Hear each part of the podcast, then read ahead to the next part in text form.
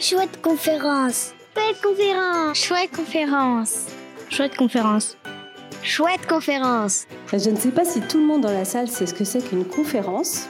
Bah, c'est c'est une conférence, c'est quelque chose qui explique euh, des, des, choses sur un thème et, euh, et le thème en fait ils vont nous expliquer par exemple les animaux. Ils vont nous expliquer des choses sur les animaux.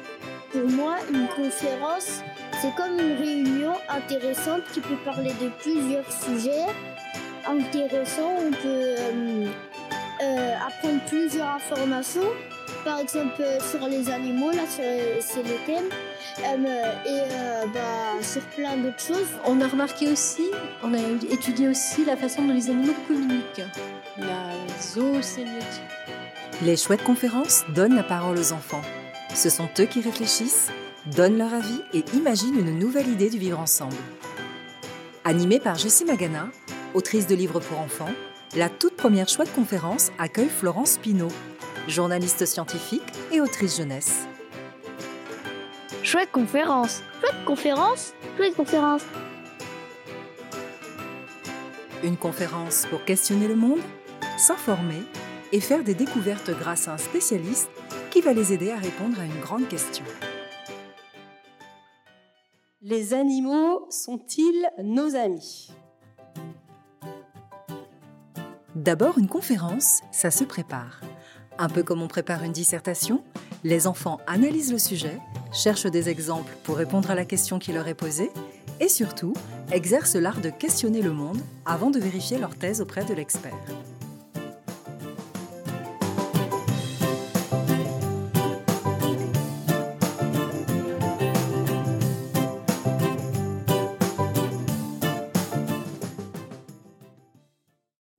Faut pour qu'un animal soit notre ami Pour les dresser. Est-ce que vous êtes d'accord avec ça? Non.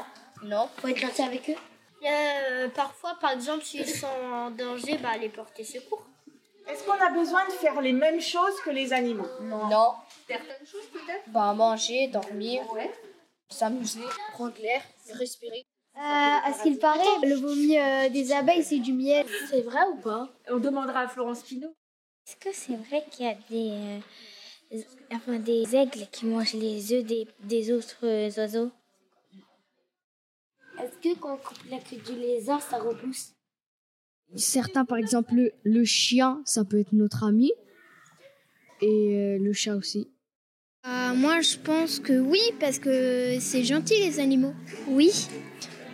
Bah, parce que sinon, comme les chats, les chats, les chiens, ils resteraient pas vraiment avec nous. Il y en a quelques-uns qui sont nos amis. Bah, les araignées, quand elles mangent les moustiques, c'est nos amis. Euh, par exemple, les dauphins, on peut pas en adopter un. Parce qu'on peut pas. On va pas venir le ramener euh, sans qu'il soit. chez lui, c'est la mer.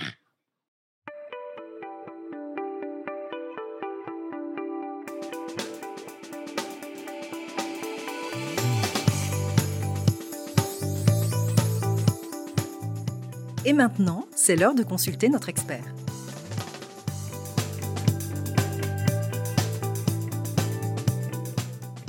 Alors, la question, c'est une vaste question. Est-ce que les animaux sont nos amis? Euh, Peut-être qu'il faudrait euh, avoir un moyen de communiquer avec eux pour leur demander à eux, est-ce que les humains, qui sont aussi des animaux, sont vos amis? Puisque les humains, qui ont toujours l'impression qu'ils sont différents des animaux, sont en fait des animaux.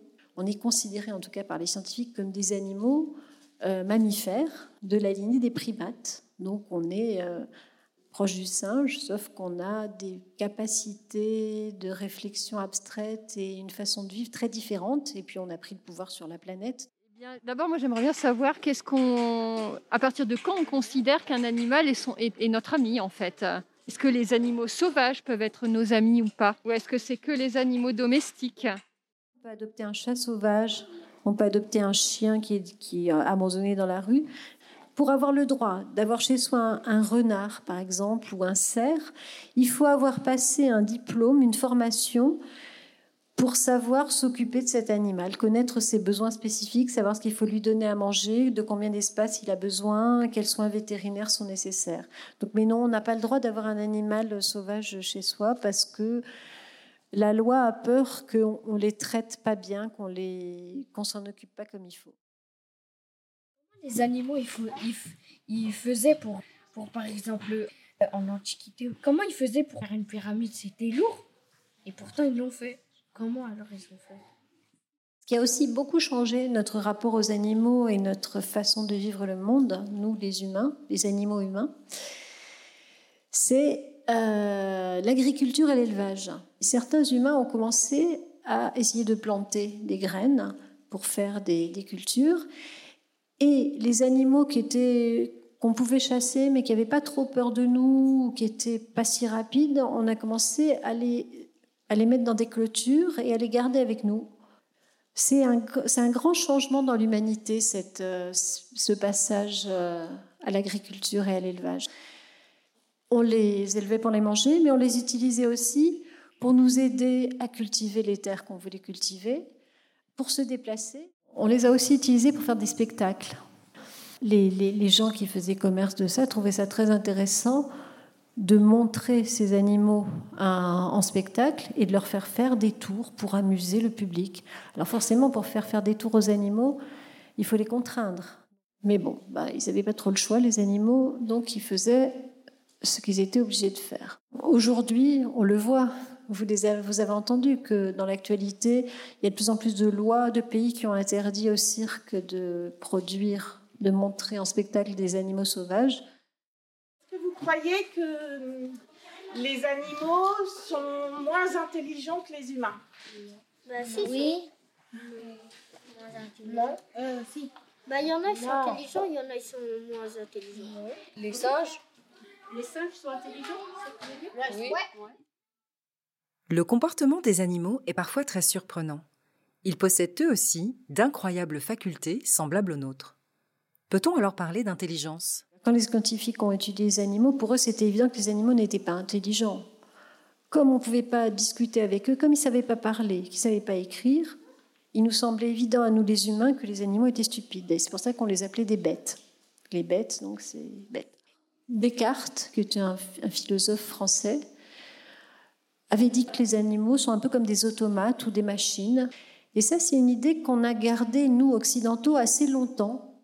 Ce qui nous a permis de prendre l'ascendant sur les animaux, contrairement aux dinosaures qui étaient très forts, ce n'est pas notre force physique, c'est notre capacité à nous organiser entre nous. Apparemment, avec le fait de cuire les protéines grâce au feu. C'est peut-être ce qui nous a permis d'être des animaux un peu différents, ou en tout cas qui ont pris le pouvoir sur les autres.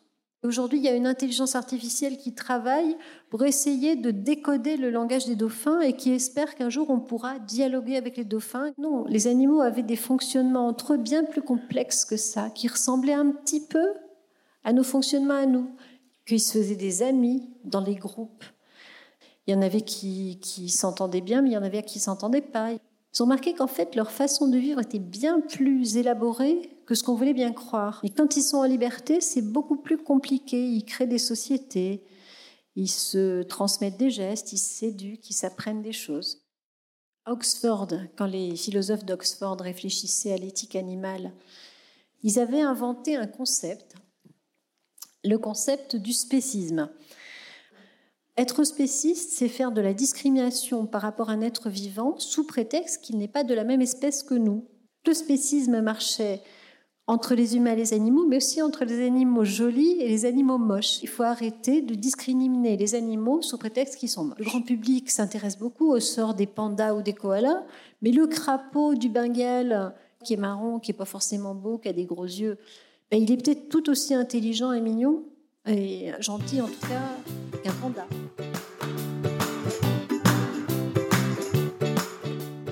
J'ai appris des choses. J'ai appris plein de choses. C'est en posant des questions auprès d'une grande spécialiste des animaux que les enfants ont fait de grandes découvertes et se sont forgés leur propre avis. Ils vont même jusqu'à imaginer un nouveau vivre ensemble avec les animaux. Moi j'ai appris, même s'ils sont moches, ils, peuvent avoir quand même de l'intelligence. J'avoue que le spécisme, euh, j'étais pas très au fait sur le spécisme. Tant que nous, animal, nous-mêmes, finalement, euh, comme disait la conférencière, parfois les animaux sont plus gentils entre eux, plus amis entre eux que nous avec les animaux.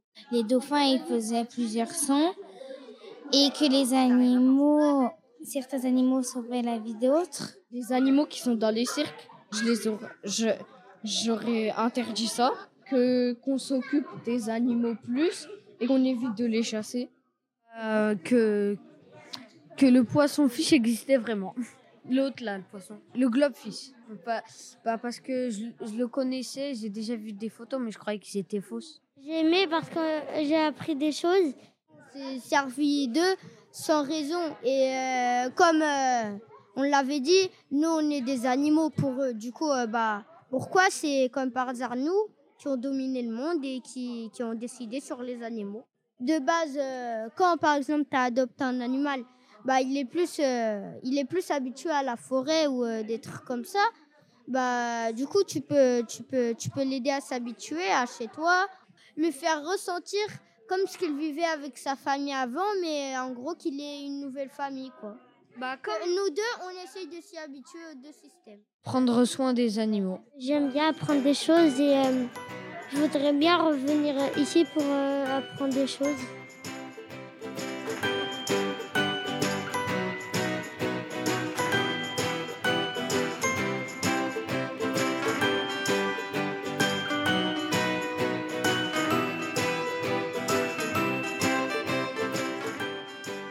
En fait, la biodiversité, l'idée de préserver la biodiversité, c'est l'idée de préserver un potentiel d'équilibre. Un, deux, trois. Les animaux sont-ils nos Le amis rat va d'abord libérer l'autre rat avant d'ouvrir le chocolat qu'il va partager avec le, le rat qui vient de libérer. Donc pour lui, c'est plus important de libérer un autre rat que de manger du chocolat. Est-ce que vous, les enfants, vous, vous libéreriez un camarade plutôt que de manger du chocolat?